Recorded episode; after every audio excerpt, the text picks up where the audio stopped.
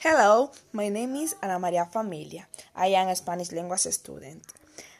And to talk about my daily routine, I get out at 7:30 a.m.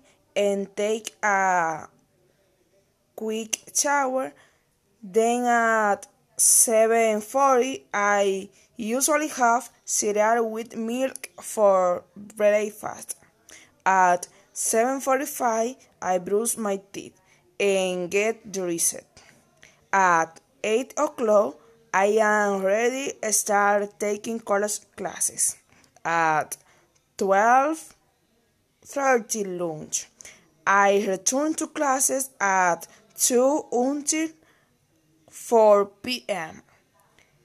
I take a shower after 4 and from the until 6 30. I check my social networks.